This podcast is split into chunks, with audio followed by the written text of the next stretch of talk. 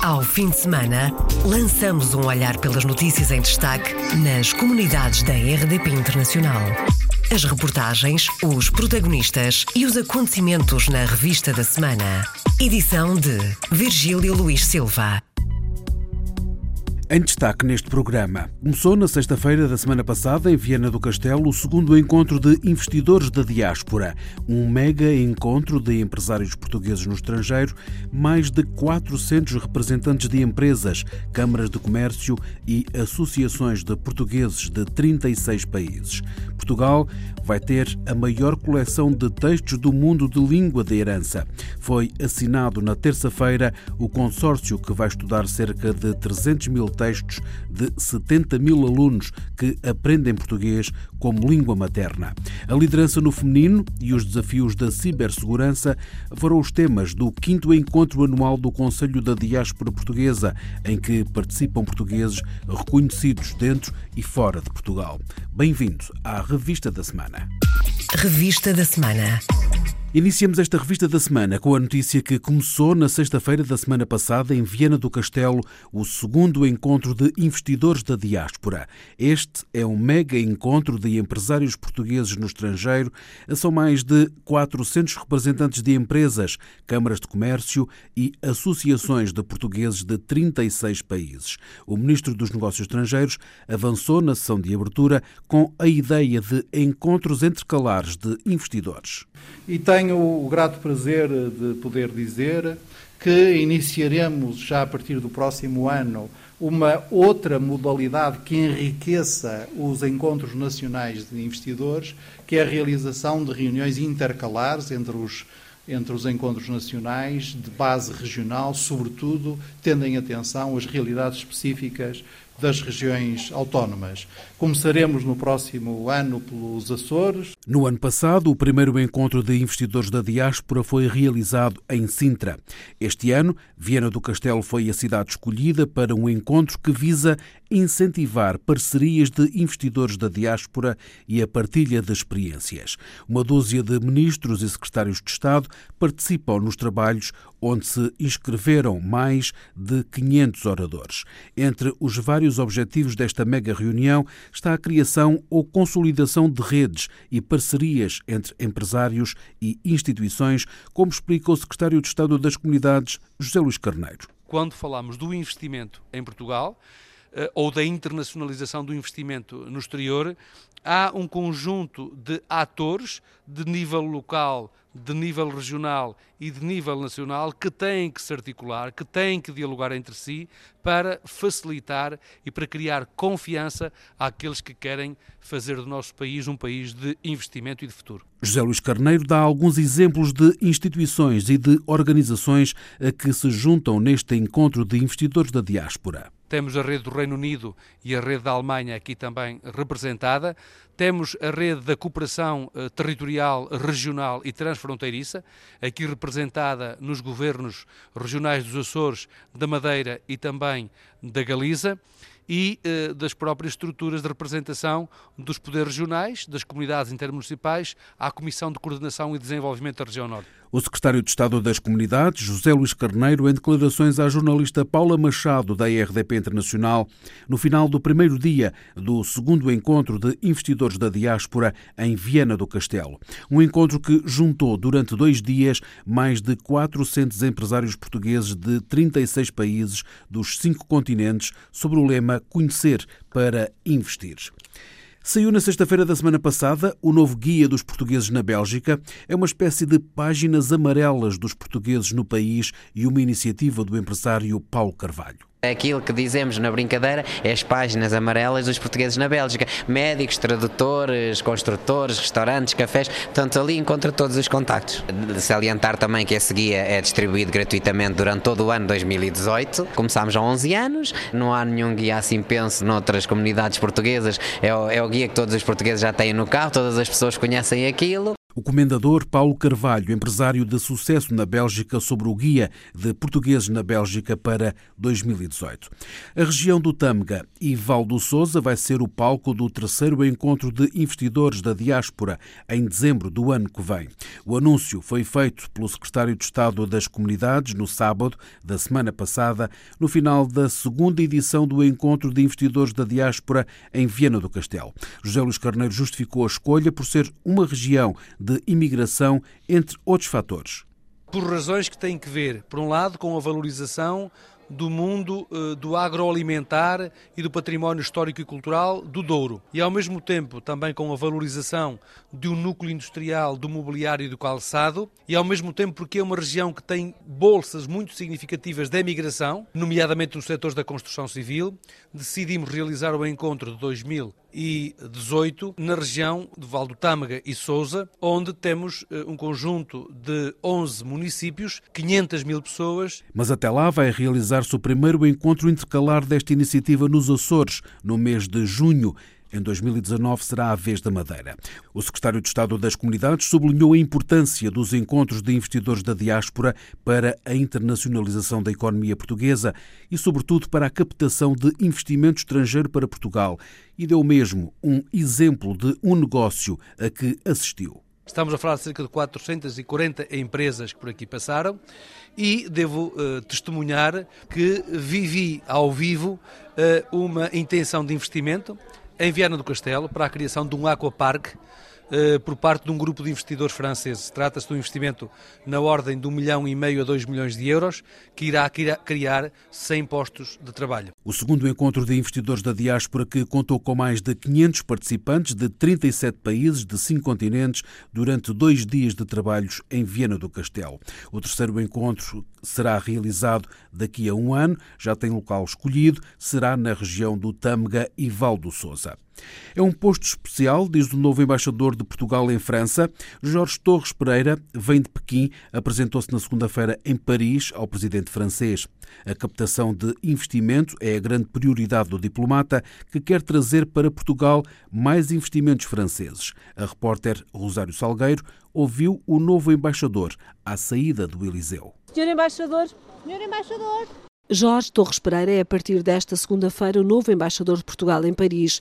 Traz no currículo a experiência de mais de quatro anos a liderar a Embaixada de Pequim, quatro anos da Era Dourada nas relações económicas entre a China e Portugal.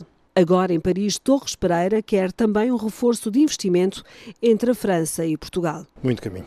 E como é que o vai fazer? Uh, vai tirar, trazer lições, vai trazer lições da China?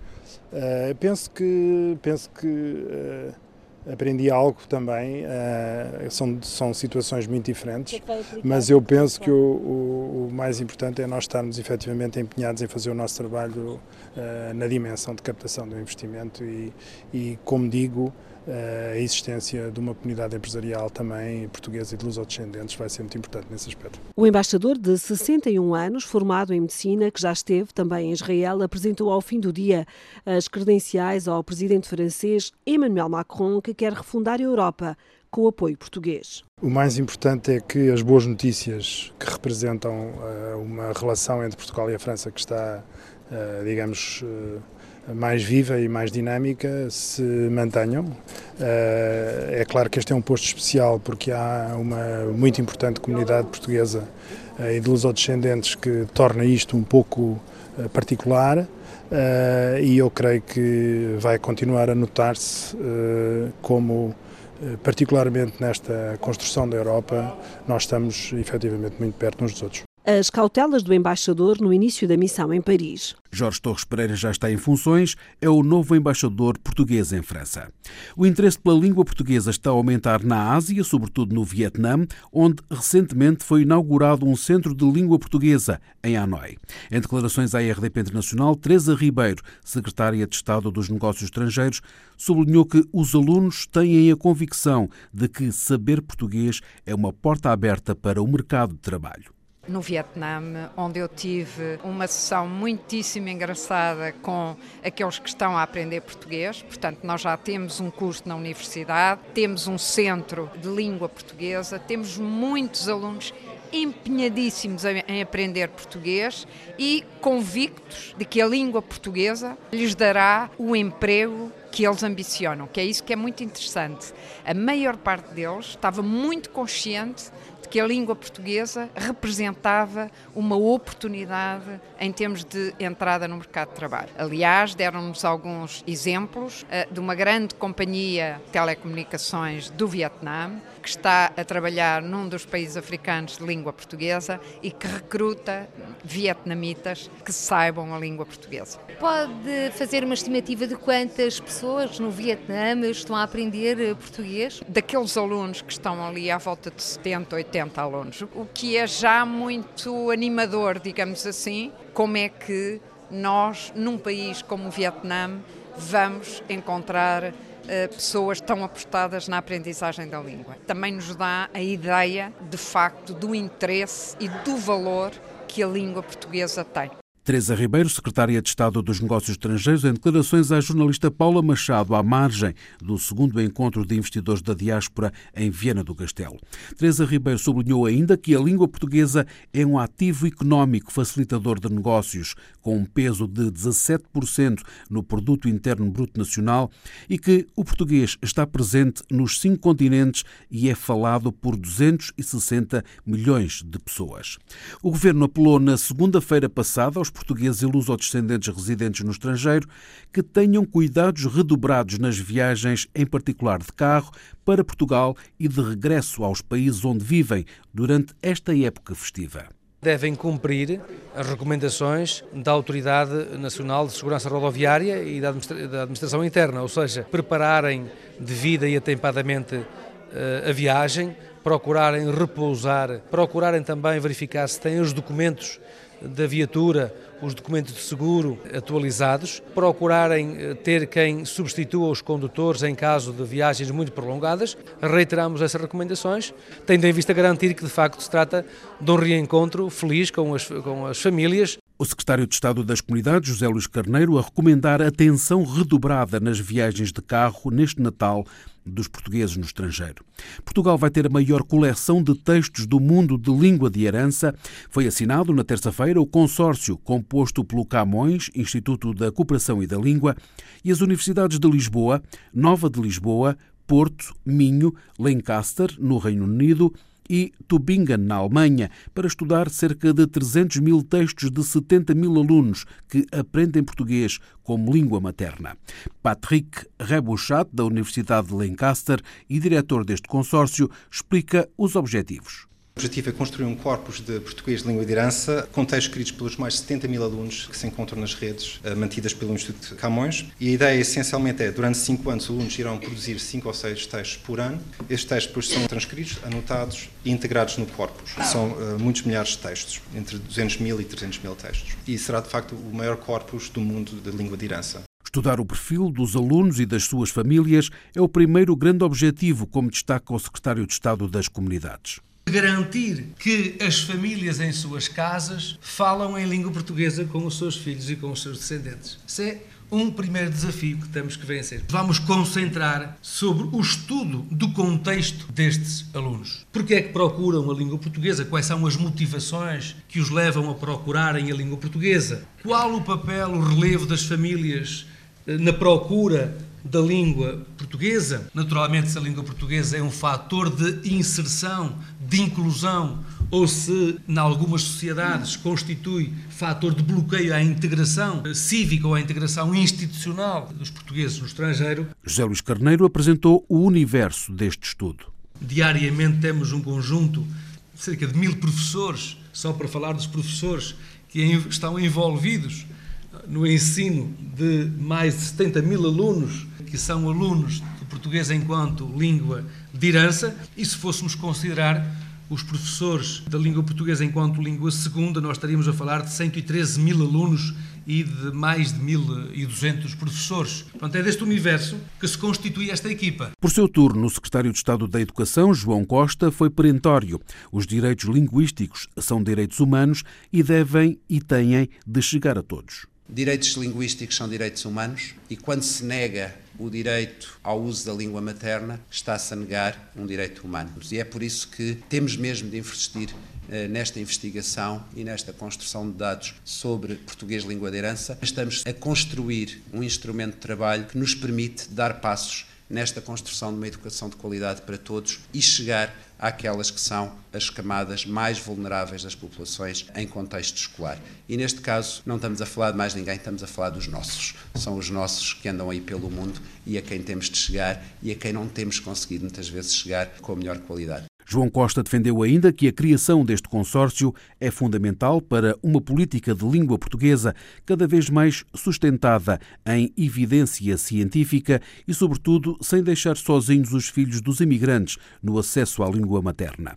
O Consórcio de Reflexão para o Português Língua de Herança e Língua Não Materna foi constituído na terça-feira. O estudo tem efeitos imediatos e a duração de cinco anos.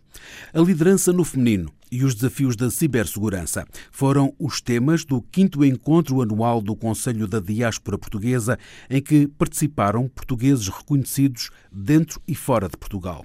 O ministro dos Negócios Estrangeiros, Augusto Santos Silva, que tem o cargo de vice-presidente honorário do Conselho, presidiu a sessão de abertura. O encerramento coube ao Presidente da República, Marcelo Rebelo de Sousa, e Presidente honorário do organismo. Felipe de Bouton, presidente do Conselho da Diáspora, fez o balanço das edições anteriores com realizações concretas. Como por exemplo trazer um conjunto de normas, um conjunto de procedimentos no que toca à saúde oncológica que através de uma reestruturação da forma como se pensa na saúde oncológica, por exemplo, o país poderá poupar entre 1 a 1,5 mil milhões de euros por ano. Através de novas ideias, foi nas cidades de acolhimento onde esses portugueses residem, de poder promover iniciativas que deem a conhecer Portugal e que não só deem a conhecer Portugal, mas que daí advenham investimentos para Portugal. Foi a criação de um fundo de biotecnologia que já existe neste momento com a Católica no Porto, em que neste momento estamos a contratar 60 cientistas e a ideia é chegar a 100 cientistas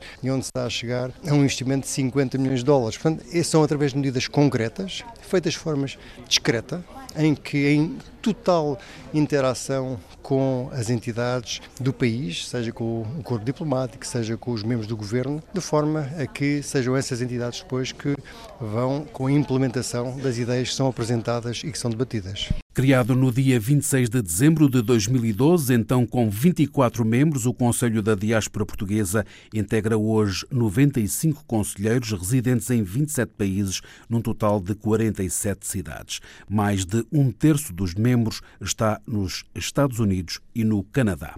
A diáspora portuguesa deve ser um caso de estudo na Europa, defende o Ministro dos Negócios Estrangeiros. Os imigrantes portugueses provam que a Europa pode ser multiétnica e multicultural é esta a convicção de Augusto Santos Silva. Na Europa eh, deve constituir, e já constitui em muitos círculos, um caso de estudo, porque nós não temos nenhuma notícia de problemas de integração significativos de comunidades portuguesas nos países europeus, não há notícia de nenhum problema causado por inadaptação de portugueses, seja no Luxemburgo, no Reino Unido, em França, na Alemanha, na Suíça e por aí fora, e ao mesmo tempo que isso sucede, todos nós sabemos quão ligados a Portugal e à cultura portuguesa são os nossos imigrantes.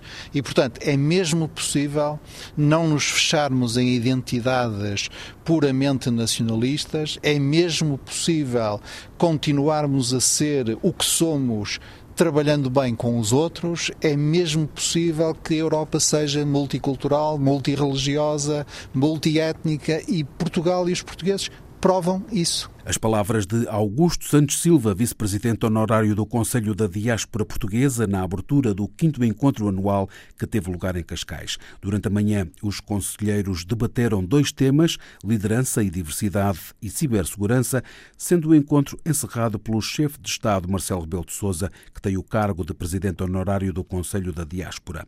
O presidente da República mostrou o seu apoio muito firme ao Conselho da Diáspora e lembra que chamou para o Conselho de Estado António Damásio, conceituado cientista português radicado nos Estados Unidos. Foi um sinal um reconhecimento pelos portugueses que vivem no estrangeiro, diz Marcelo Rebelo de Sousa. Embora de forma modesta, eu quis dar um sinal de consideração pela diáspora. Com a primeira nomeação na já longa história do Conselho de Estado, de um conselheiro da diáspora para aquele órgão. E tendo fazer uma escolha, preferi a escolha não política. Poderia ser uma escolha política. Normalmente é mais óbvia. E escolhi uma escolha no domínio do saber. Uma homenagem, aliás, à segunda geração da diáspora no fim de uma carreira. Tanto quanto se pode dizer que é o fim de uma carreira, porque, como sabem, temos descoberto gênios com idades teoricamente provectas noutros tempos, manifestam a sua genialidade. Mas foi um sinal que no futuro deve ser alargado e tem de ser alargado. Marcelo Rebelo de quer mais representantes da diáspora no Conselho de Estado, órgão consultivo do Presidente da República. O secretário de Estado das Comunidades, José Luís Carneiro, anunciou em declarações ao programa da RDP Internacional, Câmara dos Representantes, a que para o ano vai ser inaugurado o Consulado Honorário de Portugal em Gante, na Bélgica. Uma estrutura que vai ser liderada pelo belga Bruno Josse Berest, a que explicou à RDP Internacional como nasceu a sua paixão por Portugal. Eu vou ser consul de Portugal em Ghent. Um, o consulado já está aberto, foi aprovado pelo Ministério das Finanças, foi publicado no Diário da República o 30 de novembro de 2017 e um, eu vou uh, vir uh, no mês de abril com um congresso de todos os consul em Lisboa que o, o senhor José Luís Carneiro já me conviou. E Bruno Josse Berst, como é, que lhe, como é que nasceu esta paixão por Portugal, já que a sua uh, nacionalidade é belga? Pois eu sou belga, mas uh, vivo cá antes do 25 de Abril. Eu estava cá no 25 de Abril e fui-me embora em 1978 Uh, gostei muito deste país e está mesmo um país que está mesmo no meu coração. E eu vou trabalhar para os, uh, os cidadãos portugueses que vivem em Ghent. Uh, já tem 2 mil cidadãos em Ghent para fazer o meu trabalho de consul honorário. Bruno Josse Berest, cônsul honorário de Portugal em Gante, na Bélgica. A inauguração oficial está marcada para o ano que vem. Gante é uma cidade portuária no noroeste da Bélgica, com um centro medieval. A comunidade portuguesa está estimada em cerca de 2 mil pessoas. O novo representante de Portugal já está convidado para o primeiro encontro mundial de cônsulos honorários em Portugal, que vai ter lugar nos dias 16 e 17 de abril do próximo ano. São mais de 200 cônsulos cônsulos honorários. O anúncio foi feito pelo secretário de Estado das Comunidades. Trata-se do primeiro encontro dos cônsulos honorários de todo o mundo em Lisboa, aos quais irão ser transmitidas orientações globais relativas às condições de trabalho e de representação do Estado português. Já a data para o primeiro encontro mundial de cônsulos honorários. Encerramos esta revista da semana com a notícia que o atendimento do Consulado de Portugal em Nice está a funcionar mal, de acordo com um grupo de cidadãos portugueses e lusodescendentes. O grupo promoveu um abaixo-assinado para alertar o governo. Uma funcionária não chega para atender todos os pedidos. O secretário de Estado das Comunidades está disposto a avaliar a situação, mas até agora não recebeu nenhuma queixa e lembra que até há pouco tempo não havia nenhum serviço consular em Nice, no sul de França. Há um ano atrás, os cidadãos que vivem no sul de França, nomeadamente em Nice, eh, tinham que se deslocar mais de 200 quilómetros para ter acesso aos serviços consulares, nomeadamente em Marselha. Por decisão eh, formal do governo anterior, tinha sido decidido criar um consulado honorário em Nice fomos nós, já este governo, que abriu as portas desse consulado honorário, tendo colocado o Ministério dos Negócios Estrangeiros um funcionário do quadro do Ministério dos Negócios Estrangeiros, permitindo que esse consulado honorário tenha poderes alargados para a prática de atos de registro e de notariado. Aguardarei, portanto, que chegue a petição para podermos depois avaliar com o Sr. Cônsul Honorário em Nice e também com o nosso Consulado-Geral eh, de Marselha os termos em que poderemos ou não corresponder a essa expectativa, se ela tiver fundamento. O próprio cônsul honorário Joaquim Pina diz que uma funcionária não chega para todo o serviço. Então, abrimos aquele consulado, que está a funcionar muito, muito bem, mas funciona tão bem que aquilo é um aperto, um aperto enorme. Só temos uma empregada, a empregada tem de fechar à segunda-feira para fazer aquela papelada toda, tem de mandar, rolar, e portanto a comunidade quer mais, a segunda empregada ou empregado para lá. Ambiente ruidoso a rodear o cônsul honorário de Nice quando esteve em Lisboa na semana passada. A resposta às perguntas da jornalista da RDP Internacional, Paula Machado. Fechamos assim esta revista da semana. Ao fim de semana, lançamos um olhar pelas notícias em destaque nas comunidades da RDP Internacional. As reportagens, os protagonistas e os acontecimentos na revista da semana. Edição de Virgílio Luís Silva.